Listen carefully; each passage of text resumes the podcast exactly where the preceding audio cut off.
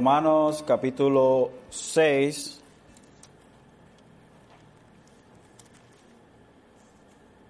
Y vamos, en vez de simplemente leer los versos que nos quedaban, vamos a tomarlo desde el verso 1 hasta el verso 14.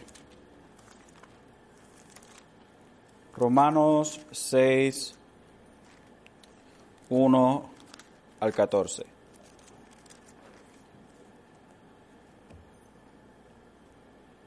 ¿Todos lo tienen? Amén. Dice así la palabra del Señor. ¿Qué diremos entonces? ¿Continuaremos en pecado para que la gracia abunde? De ningún modo. Nosotros, que hemos muerto el pecado, ¿cómo viviremos aún en él? ¿O no sabéis que todos los que hemos sido bautizados en Cristo Jesús hemos sido bautizados en su muerte?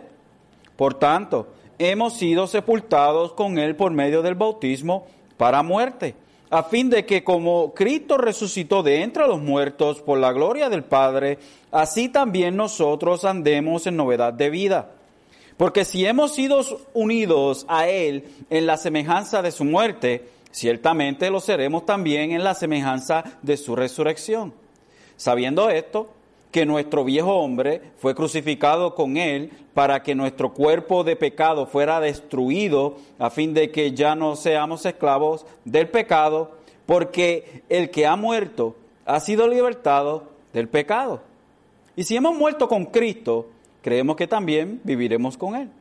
Sabiendo que Cristo, habiendo resucitado de entre los muertos, no volverá a morir, ya la muerte no tiene dominio sobre Él.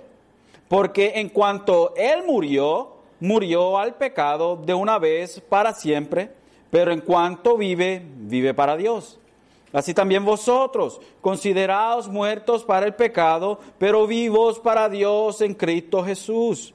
Por tanto, no reine el pecado en vuestro cuerpo mortal para que no obedezcáis sus lujurias, ni presentéis los miembros de vuestro cuerpo al pecado como instrumentos de iniquidad sino presentaos vosotros mismos a Dios como vivos de entre los muertos y vuestros miembros nuestros miembros a Dios como instrumentos de justicia, porque el pecado no tendrá dominio sobre vosotros, pues no estáis bajo la ley, sino bajo la gracia. La semana pasada comenzamos este gran capítulo en donde lo que Pablo quiere traernos a nosotros, después de habernos presentado que somos justificados por fe en Dios, que somos nosotros hechos nueva criatura por el trabajo de Jesucristo en la cruz del Calvario, aplicado a nosotros por fe y por gracia, Luego de haber presentado esta gran, esta, este, esta gran división cósmica que hay entre la pecaminosidad de la, de la humanidad y la santidad de Dios y la gran brecha que hay entre los dos, luego de presentarnos lo feo del pecado y presentarnos luego lo hermoso del Evangelio, Luego de presentarnos cómo es que vivimos a la luz de haber sido justificados, ahora el apóstol Pablo nos presenta a nosotros ese próximo paso en la vida de aquella persona que ha sido justificada. Y este segundo paso le llamamos santificación. La santificación es en el proceso donde se encuentra cada creyente actualmente. La justificación es el proceso por el cual nuestro Señor nos va formando a la imagen de su Hijo Jesucristo a través del Espíritu Santo. Nosotros, por ende, entonces estamos en una nueva vida, estamos andando o estamos habitando en novedad de vida por algo que nosotros hicimos, no, es por el trabajo que Dios hizo en cada uno de nosotros. A nosotros se nos salvó por gracia, o sea, regalo inmerecido de Dios, y la fe se nos dio a nosotros también como un regalo. Y es la fe aquella la cual se apodera del regalo inmerecido de Dios, la salvación. Por ende, ningún hombre puede reclamar a Dios, yo me salvé por mis propios pantalones. Por ende, el hombre jamás y nunca puede decirle a Dios, gracias Dios, porque abriste las puertas para que yo viniera a ti. Ningún hombre puede decir, Dios, tú hiciste un 98.5% de mi salvación y yo, yo hice un 2.5% de la salvación. Desde antes de que nosotros fuésemos engendrados, desde antes de que sus padres fuesen engendrados, desde antes de que cualquiera de su familia fuese engendrado, todos, absolutamente todos nosotros, nos encontrábamos en un solo hombre, y ese es Adán. Y en Adán, todos nosotros caímos caímos en el pecado, fuimos nosotros hechos pecadores en Adán, culpables de pecado. Nosotros merecíamos la muerte, sin embargo, Dios en su dádiva, en su regalo, nos dio a nosotros la salvación. Ciertamente cuando Adán y Eva pecaron, Dios podía desaparecer a Adán y a Eva. Ciertamente esto, esto es algo en lo cual Dios estaba en su poder para poder hacerlo. Sin embargo, algo que la palabra nos presenta a nosotros tan hermoso era ese pacto de gracia que había antes de la fundación del mundo. Y ese pacto de gracia que había antes de la fundación del mundo era ese pacto entre la Trinidad, ese pacto intertrinitario entre la Trinidad, entre el Padre, el Hijo y el Espíritu Santo, donde el Padre decide hacerle un regalo al Hijo. Y ese regalo somos nosotros. Todos aquellos que serían redimidos a través de la historia de la redención. Por ende, entonces, lo que sucedió en el huerto del Edén era necesariamente lo que tenía que pasar. Y no podemos decir que nosotros o, que nuestro Dios no, no pudo ver lo que iba a suceder en el huerto del Edén. Ciertamente Dios conocía lo que iba a suceder porque Él así lo ordenó. ¿Y quiénes somos nosotros para contradecir y decir Dios eres injusto? ¿Quiénes somos nosotros? ¿Quiénes nosotros las vasijas le vamos a decir al, alfarero por qué haces las cosas como las haces? ¿Quiénes somos nosotros para cuestionar al Dios Todopoderoso? Ciertamente nosotros somos nada más que simples seres humanos. Y delante del Dios Todopoderoso, toda o toda rodilla se inclinará. Toda rodilla se inclinará. Y Dios, en su magnífica y grande gracia, a pesar de lo que hizo Adán en el huerto del Edén, representándonos a nosotros, Dios entregó a su hijo, el segundo Adán, para que en donde Adán falló, él fuese exitoso. Y esto era el plan de Dios desde antes de la fundación del mundo. La palabra nos dice, ahí está el cordero inmolado desde antes de la fundación del mundo, Jesucristo. ¿Cómo puede ser que el Cordero haya sido crucificado desde antes de la fundación del mundo si fue crucificado simplemente dos mil años atrás? Simplemente Dios mirando las cosas como Él las puede ver y solamente Él las puede ver, da por hecho el hecho de que su gente han sido de Él desde antes de que todo fuera creado. Y cuando nosotros vemos entonces que en Adán cayó la humanidad, Pablo nos presenta en el capítulo 5 de que en Jesucristo la humanidad tiene una oportunidad y tenemos nosotros entonces con Él, con Jesucristo, nuestra cabeza federal, nuevamente, un lugar, un camino con Dios el Padre.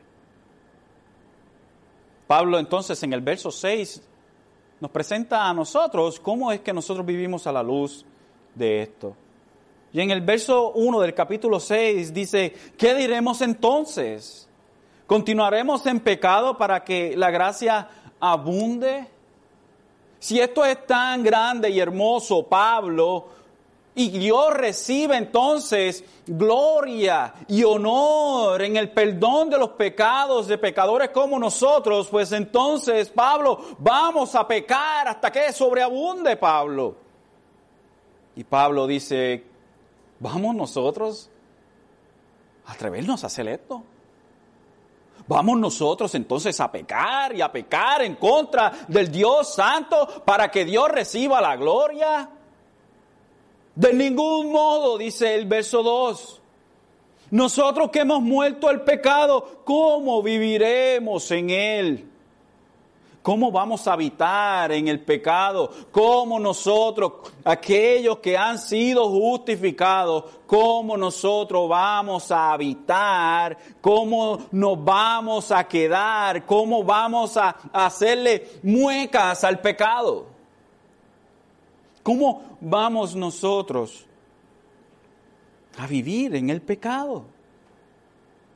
El verso 3, ¿o no sabéis que todos los que hemos sido bautizados en Cristo Jesús hemos sido bautizados en su muerte? En otras palabras, ¿no sabéis que todos aquellos que han sido unidos a Cristo fueron unidos también en su muerte? Y si, y si, hemos sido unidos a Jesucristo en su muerte, por tanto hemos sido sepultados con Él por medio del bautismo o de la unión para muerte.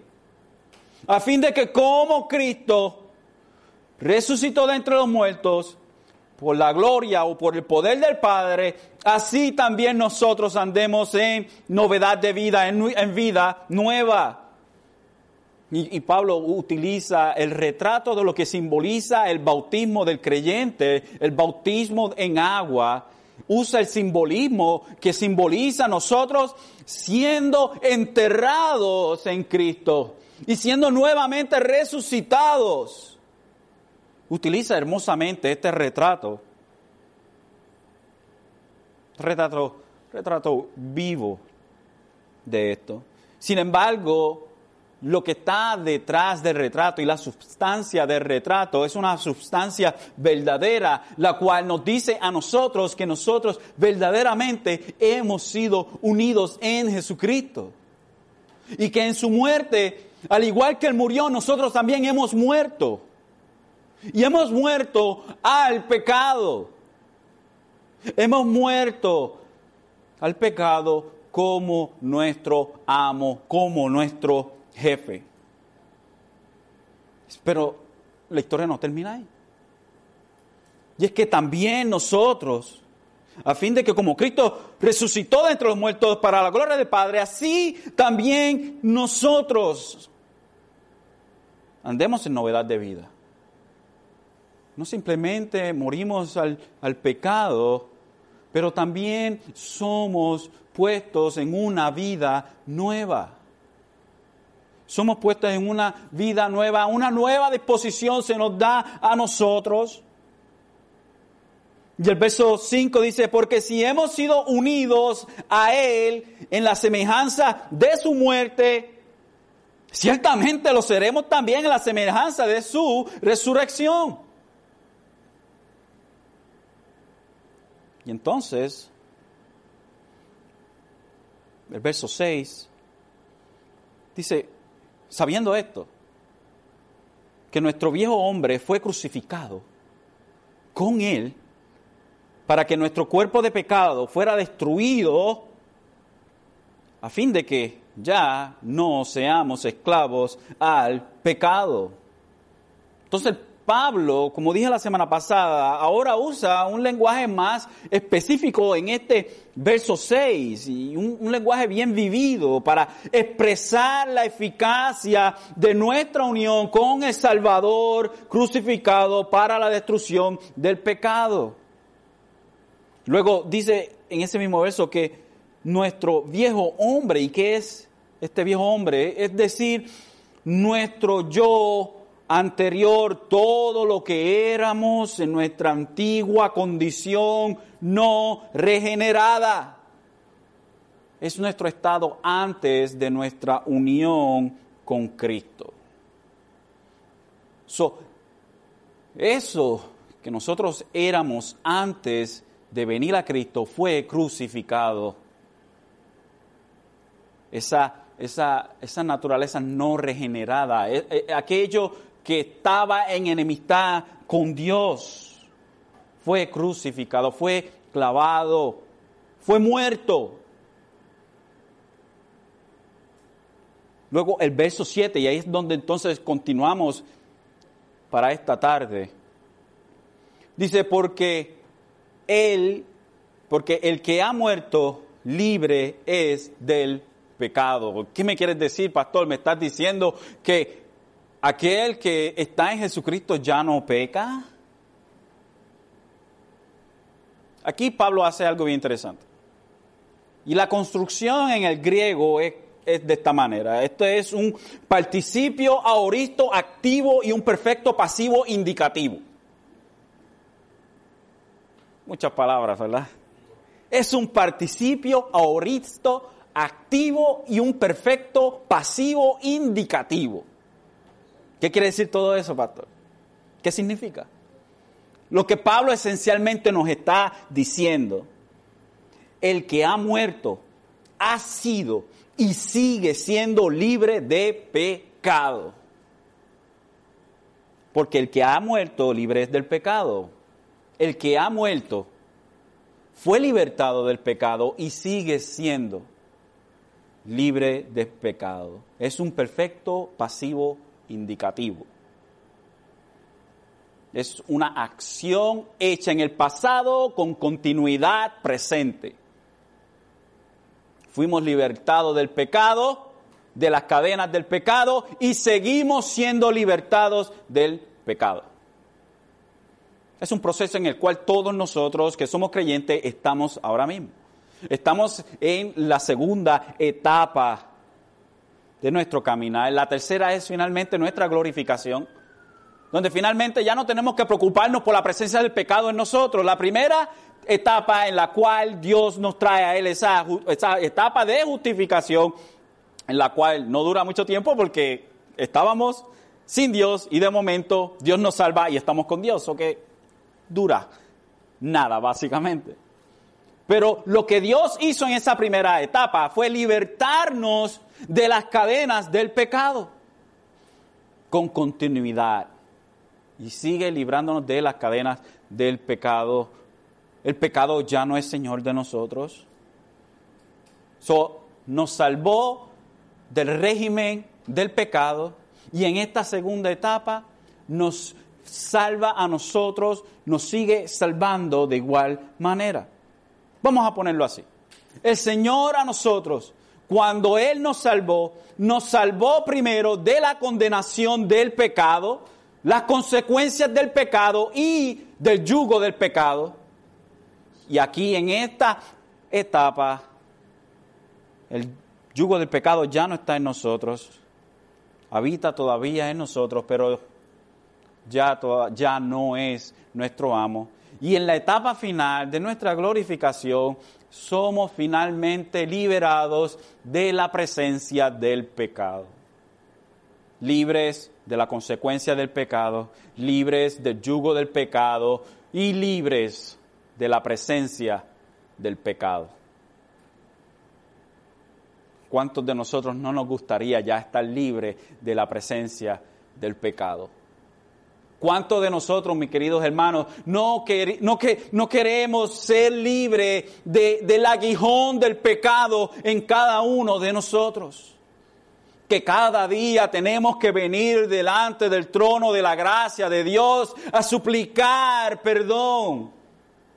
Y muchos, hay muchos que están en desacuerdo en que un cristiano eh, pida perdón y misericordia a Dios porque ya nosotros hemos sido perdonados de nuestros pecados. Sin embargo, David clamaba y decía, perdóname, oh Dios, crea en mí un corazón nuevo.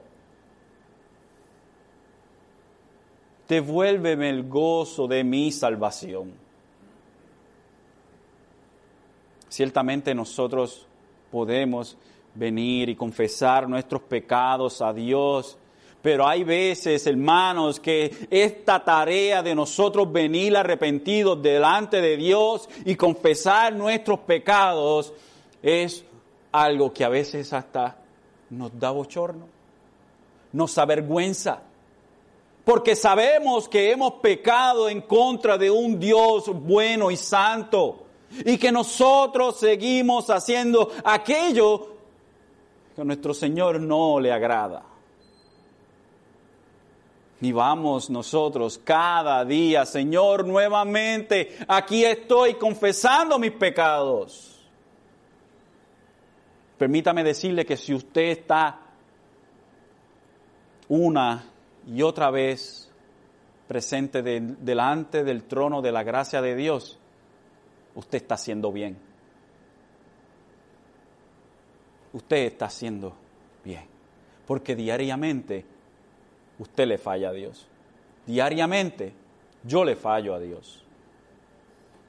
Y es una buena señal cuando el creyente sabe que puede ir delante de su Padre Celestial y confesar sus faltas delante de Él, porque sabe que Él es fiel y justo y Él nos limpia y nos perdona nuestras iniquidades. Debido a que los creyentes son nuevas criaturas en Cristo, entonces han sido y continuarán siendo libertados de la esclavitud del pecado, heredado de, la caída de Adán. Luego el verso 8 dice, y si morimos con Cristo, creemos que también viviremos con Él. Entonces Pablo lo que hace es que indica el paso más lógico. Si en el verso, C, el verso 7 dice, porque el pecado ha muerto, ha sido libertado del pecado, y el verso 8, y si hemos muerto con Cristo, creemos que también viviremos con Él. Eso es el paso más lógico, ¿no? Y es que si hemos muerto y seguimos muriendo en Cristo al pecado, de la misma manera, en Cristo tenemos vida eterna. Si hemos muerto con Cristo, creemos que también viviremos con Él. tenemos vida eterna. Y esta vida eterna ha comenzado en esta vida. Nosotros tenemos vida eterna ahora. Aunque nuestro cuerpo muera, seguimos teniendo vida eterna. Por eso es que nosotros, hermanos, somos peregrinos y extranjeros en esta tierra. Somos gente que vamos pasando por este mundo. Y nuestra habitación o nuestra morada no está aquí en este planeta Tierra. Nuestra morada está en Dios. Tenemos una morada celestial. Por eso es que no nos detenemos aquí para hacer nuestra, nuestra habitación aquí, pero que miramos hacia los cielos y añoramos estar con nuestro Padre. Añoramos eh, finalmente estar con nuestro Señor. Colosenses 3, 3 al 4 dice, porque habéis muerto y vuestra vida está escondida con Cristo en Dios. cuando Cristo nuestra vida sea manifestado, entonces vosotros también seréis manifestados con Él en gloria. Luego continúa, si, si leemos un verso más, ahí en Colosenses, verso 5, por tanto, hermanos, considerad los miembros de vuestro cuerpo terrenal como muertos a la fornicación, la impureza, las pasiones, los malos deseos y la avaricia que es idolatría. Nuestra vida está escondida con Cristo en Dios. En Él está nuestra vida. En Él está nuestra razón de ser. Ya nosotros no somos la razón de ser. Usted ya no vive para usted y sus deseos, pero usted vive para Dios y los deseos de Él. Usted ha dejado de ser de usted mismo. Diríamos en nuestro mal español, mí mismo, ya yo no trabajo para ti. verso 9 entonces continúa diciendo Pablo, sabiendo que Cristo, habiendo resucitado de los muertos, ya no muere. Ya no muere. La muerte ya no tiene dominio sobre él. Y él hace una, una lo que está haciendo una acertación de que los, los lectores eh, conocen lo que él está diciendo, sabiendo que Cristo habiendo resucitado de los muertos, es algo que Él no le está diciendo que es algo nuevo, algo que ellos no conocían, no, es algo que todo creyente conoce y ciertamente sus lectores conocían. Sabiendo que Cristo, habiendo resucitado de los muertos, ya no muere, la muerte ya no tiene dominio sobre Él. ¿Qué quiere decir esto? Que la muerte tenía dominio sobre Jesús.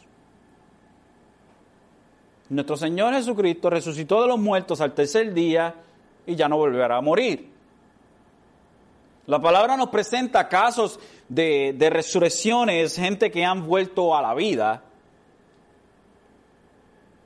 gente como, como Lázaro, que volvieron a la vida, como el joven que, por el cual oró Elías, también Eliseo, que volvieron a la vida, la niña por la cual, la hija de Jairo, por la cual Jesucristo oró y volvió a la vida. El, joven con el cual se encuentra Jesucristo en una procesión funeral, funeraria, también vuelve a la vida. En el día de la crucifixión de Jesucristo, cuando Jesucristo murió, las tumbas se abrieron y un montón de gente volvieron a la vida. Hay muchos casos donde gente han vuelto a la vida. Entonces, ¿por qué es tan especial la resurrección de Cristo si Él no fue el primero que resucitó? Hay una diferencia fundamental entre las resurrecciones de otras personas en la Biblia y Jesucristo. Y es que todo aquel que resucitó volvió a morir. Todo aquel que resucitó volvió a morir. Todas estas resurrecciones fueron con un cuerpo no glorificado.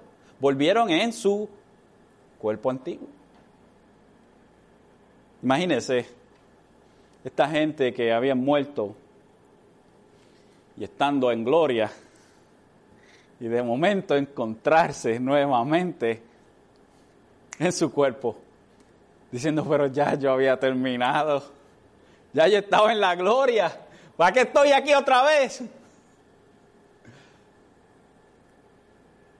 Ya estaba. Ya había terminado mi carrera. Había peleado la buena batalla. Pero estoy aquí otra vez. Y ciertamente todas estas personas que fueron resucitadas eran gente que habían sido salvas, porque del infierno no sale nadie.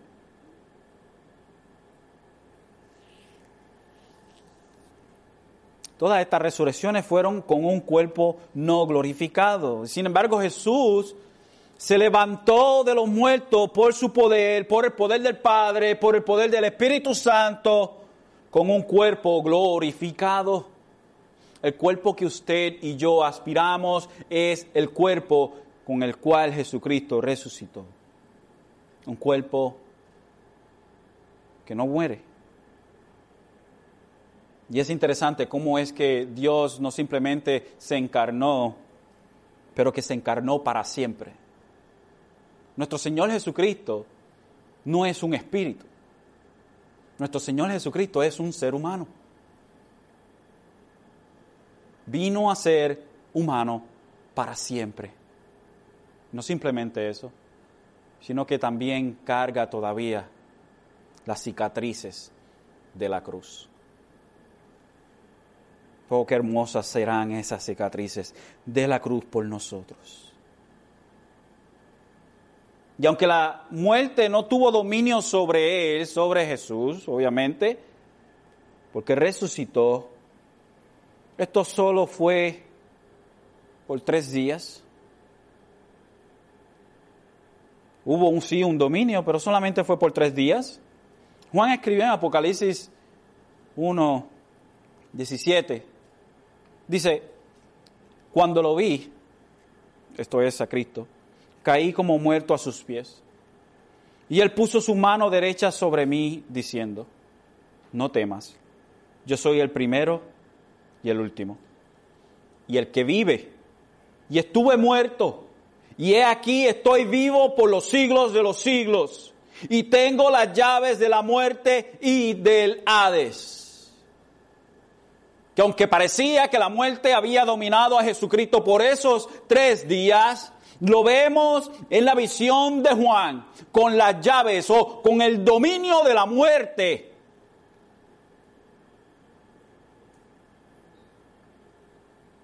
No se quedó muerto. La muerte no continuó su dominio sobre él, pero que ahora él ha sido o se le ha dado dominio sobre la muerte y el Hades. Y el verso 10, Pablo entonces continúa diciendo, porque en cuanto murió al pecado, murió una vez, pero en cuanto vive, para Dios vive. Jesús murió al pecado. ¿Quiere decir que Jesús estaba bajo el dominio del pecado? Pero si Jesús no tenía pecado, ¿cómo Jesús puede estar bajo el dominio del pecado? Sí, estaba bajo el dominio del pecado. Pero no como nosotros estábamos, quienes el pecado dominaba para hacer lo que él quería. Douglas J. Moore escribió, dice, es cierto que Jesús no estuvo bajo el poder del pecado de un modo que le convirtiera en pecador. Sin embargo, como consecuencia de su verdadera identificación con los seres humanos, se sujetó al poder del pecado, fue por tanto tentado como nosotros. En este sentido, Él tuvo que morir al poder del pecado. El Jesucristo habitar como ser humano en un mundo caído, con gente que son caídos, que son pecadores, Jesús se sometió al someterse, Jesús estaba bajo el dominio del pecado, no como nosotros, porque Jesús no tenía pecado. Hebreos 12, perdón, Hebreos 2, 14 a 17 dice, Así que, por, así que por cuanto los hijos participan de carne y sangre, él igualmente participó también de lo mismo, para anular mediante la muerte el poder de aquel que tenía el poder de la muerte, es decir, el diablo. Y librar a los que por el temor a la muerte estaban sujetos a la esclavitud durante toda la vida. Porque ciertamente no ayuda a los ángeles, sino que ayuda a la descendencia de Abraham. Por tanto, tenía que ser hecho semejante a sus hermanos en todo, semejante a nosotros en todo, a fin de llegar, a fin de que llegara a ser uno misericordioso y fiel sumo sacerdote en las cosas que a Dios atañen, para hacer propiciación por los pecados del pueblo, pues por cuanto él mismo fue tentado en el sufrimiento, es poderoso para socorrer a los que son tentados.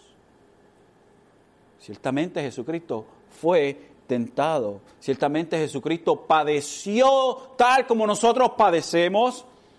La diferencia es que en Jesucristo no había una naturaleza pecaminosa, así que la tentación no salía de su pecaminosidad, pero salía de una tentación externa, fuera de él. Nosotros no, nuestras tentaciones salen de nosotros mismos porque tenemos todavía los vestigios de la naturaleza adámica. Esta muerte de Jesucristo fue solo una vez. Solo una vez. Y no es repetida. Porque esta, porque esta cubrió todos los pecados de su pueblo. No hay necesidad para que Jesucristo vuelva a morir otra vez. Porque Él pagó por los pecados de su gente, de su pueblo, los pasados, los presentes y los futuros. Hebreos 7, 26 a 27 dice, porque convenía que tuviéramos tal sumo sacerdote, santo, inocente, inmaculado, apartado de los pecadores y exaltado más allá de los cielos que no necesita como aquellos sumos sacerdotes ofrecer sacrificios diariamente, primero por sus propios pecados y después por los pecados del pueblo, porque esto lo hizo una vez para siempre cuando ofreció, cuando se ofreció a sí mismo. Hebreos 9:12 dice, y no por medio de la sangre de machos cabríos y de becerros, sino por medio de su propia sangre, entró al lugar santísimo una vez para siempre, habiendo obtenido redención eterna. Hebreos 9, 28 dice, así también Cristo, habiendo sido ofrecido una vez para llevar los pecados de muchos, aparecerá por segunda vez sin relación con él, con el pecado, para salvación de los que ansiosamente le esperan.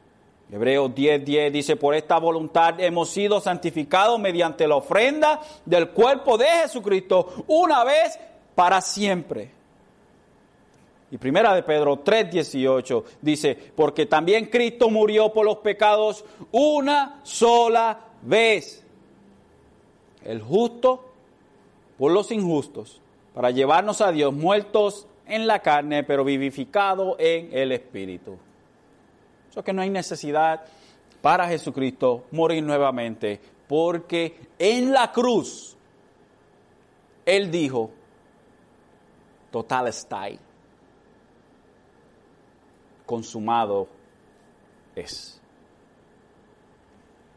Por ende, ya no hay más sacrificios, ya no hay más allá otro sacrificio de Jesucristo. Por eso es que el, autor de los hebreos le dice a ellos, le dice, hey, ustedes conocen la verdad, conocen al Cristo. Por favor, salgan de, de, lo que es de niños en el Viejo Testamento y vengan a la realidad, dejen los retratos, vengan a lo que es real. Porque al volverse atrás, ya no hay, no hay otro sacrificio, no hay otra forma de ser salvos. Porque esos sacrificios del Viejo Testamento simplemente anunciaban porque nadie fue salvo por los sacrificios de toros, ni de ovejas, ni nada por el estilo. Nadie fue salvo por la sangre de animales. Toda persona que es salva es salva por la sangre de Jesucristo. Ahora Pablo pasa de hacer argumentos, de hacer un argumento con propósitos doctrinales a una aplicación de lo que ha estado enseñando hasta este punto. Así que en el verso 11, Pablo dice, así también vosotros considerados en verdad muertos al pecado pero vivos para Dios en Cristo Jesús, Señor nuestro. Entonces, lo que Pablo está haciendo es que nos ordena a que calculemos el hecho. La palabra griega que dice considerado es logizomai, de lógica. Calculemos. Calculemos el hecho de que hemos muerto al pecado y ahora a través de Cristo estamos vivos para la gloria de Dios. Es un proceso de mente. Un proceso de mente. Hermanos, hagamos lógica de esto. Llegamos a la conclusión lógica.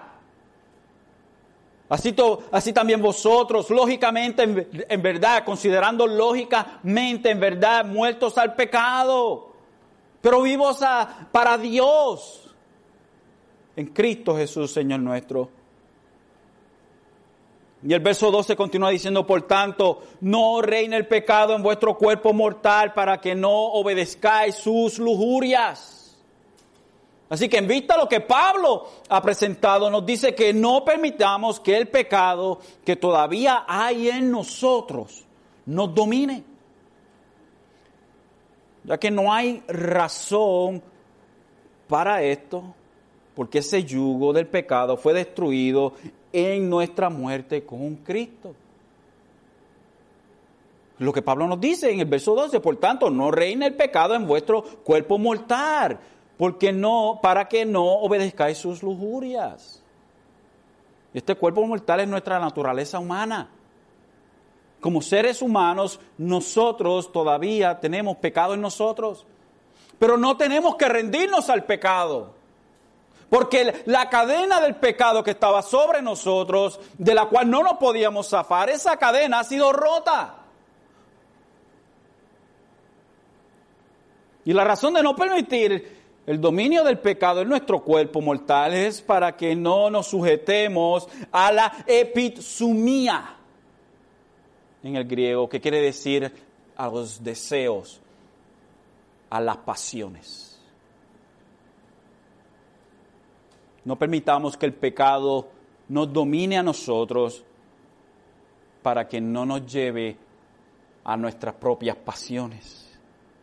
Para que no se levante en nosotros deseos y pasiones que van en contra de Dios. Continúa Pablo en el verso 13 diciendo, ni presentéis los miembros de vuestro cuerpo al pecado como instrumentos de iniquidad. No nos sometamos al pecado, para hacer aquello que viola la voluntad y la ley santa de Dios.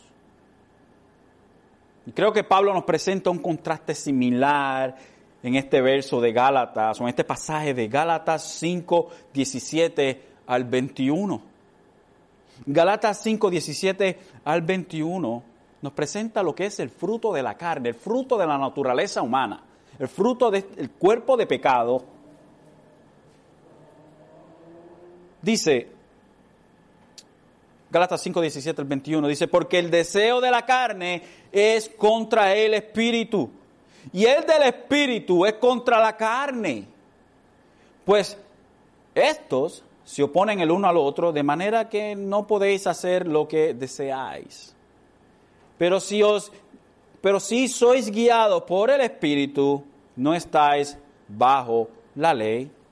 Ahora bien, las obras de la carne son evidentes, las cuales son inmoralidad, impureza, sensualidad, idolatría, hechicería, enemistades, pleitos, celos, enojos, rivalidades, disensiones, sectarismos, envidias, borracheras, orgías y cosas semejantes contra las cuales os advierto, como ya os lo he dicho antes, que los que practican tales cosas no heredarán el reino de los cielos. Una persona que practica el pecado es una persona que es dominada por el pecado. Una persona dominada, esclavizada por el pecado es una persona que no ha sido regenerada. Si usted se goza en su pecado, si usted ama su pecado y es dominado por su pecado, esto da fruto de que usted no es regenerado. Porque aquellos que están en Cristo han, sido liberados de las cadenas del pecado. El pecado no nos domina. De vez en cuando y en cuando vez, el pecado que hay en nosotros se levanta y a veces nos dejamos dominar.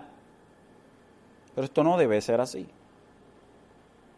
Pablo continúa en el verso 13 diciendo, si no presentaos vosotros mismos a Dios como vivos entre los muertos y vuestros miembros a Dios como instrumentos de justicia.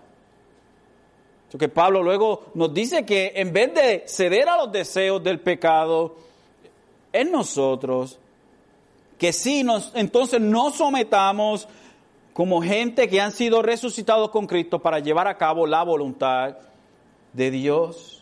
En vez de ceder a lo que el pecado quiere hacer en nosotros, mejor cedamos a lo que Dios hace en nosotros. Ahí mismo en Gálatas 5, el verso 22, nos habla entonces del fruto del Espíritu, que es lo que de nosotros debemos producir. Mas el fruto del Espíritu es amor, gozo, paz, paciencia, benignidad, bondad, fidelidad, mansedumbre, dominio propio. Contra tales cosas no hay ley, no hay prohibición. Pues los que son de Cristo Jesús han crucificado la carne con sus pasiones y deseos. Si vivimos por el Espíritu, andemos también por el Espíritu. Si hemos sido nosotros salvos, hemos, eh, hemos venido a ser parte o hemos sido trasladados, perdón, de una vida de muerte a una vida de vida vivificada, pues vivamos como que hemos sido transformados. No nos hagamos vanagloriosos, provocándonos unos a otros, envidiándonos unos a otros. Efesios 2.10 nos dice, porque somos hechura suya, creados en Cristo. Esto hablando de creyentes, esto no está hablando de la humanidad, lo cual a mí me agravia, haciendo un paréntesis, me agravia cada vez que viene un predicador a predicar esta porción para decir que usted tiene un destino hermoso, aunque usted no sea creyente que usted tiene un grande, hermoso y bello destino, que usted tiene un propósito grande, y cogen este verso que es para creyentes, para justificar una doctrina fatula. Dice, porque somos hechura suya. Nosotros somos nueva criatura en Jesucristo, right? Hemos sido recreados en Él porque somos hechura suya, creados en Cristo Jesús para hacer buenas obras. Para hacer buenas obras. No para quedarnos haciendo nada. Las cuales Dios preparó de antemano para que anduviéramos en ellas. Desde antes de la fundación del mundo, Dios preparó las obras que nosotros como creyentes debemos de hacer. No para ser salvos, pero porque somos salvos, hacemos estas buenas obras. Luego el verso 14, y sinceramente, eh, otro pequeño paréntesis, sinceramente, en, este, en esta cuestión de las obras del cristiano, no estoy bromeando, hermano, sinceramente tengo como 16 citas aquí que vaquean, como decimos nosotros en nuestro spanglish, vaquean el hecho de que los cristianos son hechos nueva criatura para hacer obras, no para ser inertes. Cierro el paréntesis, continuamos. El verso 14, entonces Pablo nos dice, porque el pecado no tendrá dominio sobre vosotros, pues no estáis bajo la ley, sino bajo la gracia. Entonces Pablo concluye esta sesión con una declaración bien potente. John F. Wolvert y Roy Zook escribieron esto. El plan divino es que el pecado no se enseñoreará de vosotros, o sea, no reinará como Señor. La razón por la cual esto no debe ocurrir es porque no estáis bajo la ley, sino bajo la gracia. Pablo ya había explicado que la ley se introdujo para que el pecado abundase en el capítulo 5, verso 20. Y en otro lugar, el poder del pecado es la ley, como dice 1 Corintios 15, 56. Si el creyente todavía estuviera bajo la ley, le sería imposible evitar que el pecado ejerciera su dominio sobre él. Pero debido a que está bajo la gracia, sí puede lograrlo si sigue las instrucciones que Pablo le está dando en estos versos.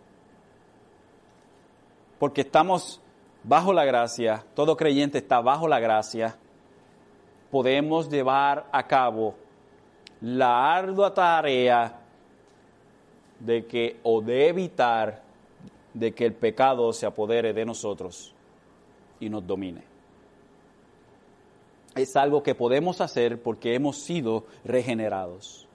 Es todo el argumento, cómo nosotros vamos a vivir en el pecado si nosotros hemos muerto a Él, cómo nosotros vamos a ser dominados del pecado si esa cadena ha sido rota, ¿cómo puede ser?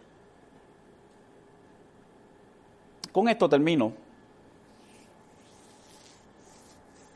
Martin Lloyd Jones escribió algo bien interesante. Él presentó esta analogía sobre lo que Pablo desarrolla en este capítulo 6. Y con esto termino. Presentó una analogía haciendo esto. Jones dice, pensamos o pensemos en un pasaje con dos campos cerrados, o perdón, cercados con altos muros de piedra. ¿Okay? Haga esa imagen mental. Dos campos cercados con muros altos de piedra. Todas las personas comienzan sus vidas en uno de estos campos y este campo es el que es gobernado por Satanás y el pecado. No tenemos ninguna posibilidad de escalar las murallas y escapar del campo por nosotros mismos. Pero Dios en su gracia desciende y sacándonos del campo dominado por Satanás, nos traslada al campo adyacente, o sea, al campo que está al lado, que es gobernado por Cristo y la justicia. Se ha producido un cambio decisivo en nuestra posición. Y ahora estamos en una relación completamente nueva con el pecado. La relación nueva con el pecado es que antes el pecado era nuestro amo y nos dominaba y ahora no es nuestro amo y no tiene que dominarnos. Continúa Jones diciendo, no obstante, seguimos oyendo a Satanás llamándonos desde el otro lado del muro en, en el campo donde vivíamos. El hábito arraigado en nosotros por tanto tiempo de la práctica del pecado hace que en ocasiones aún obedezcamos su voz, aunque no tenemos por qué hacerlo. Lo que hace esta ilustración es que recoge bien la combinación del decisivo cambio de posición que se ha producido junto con la constante posibilidad de pecar que caracteriza la enseñanza de Pablo en Romanos 6. Y Douglas J. Moore amplía esta ilustración diciendo, vencemos al pecado cuando nos alejamos más y más del muro que divide los campos, con lo cual la voz de Satanás y del pecado cada vez se hace más y más débil. Mientras más nos apartamos de ese muro que, nos, que está tan cerca del otro campo, mientras más nos alejamos de ahí, esa voz se va haciendo más débil, más débil, más débil.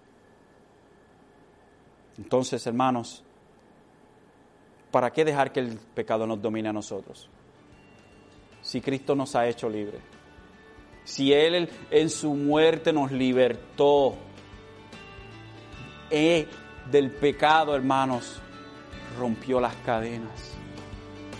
¿Para qué habitar en el pecado si somos nuevas criaturas en Jesucristo, Señor nuestro?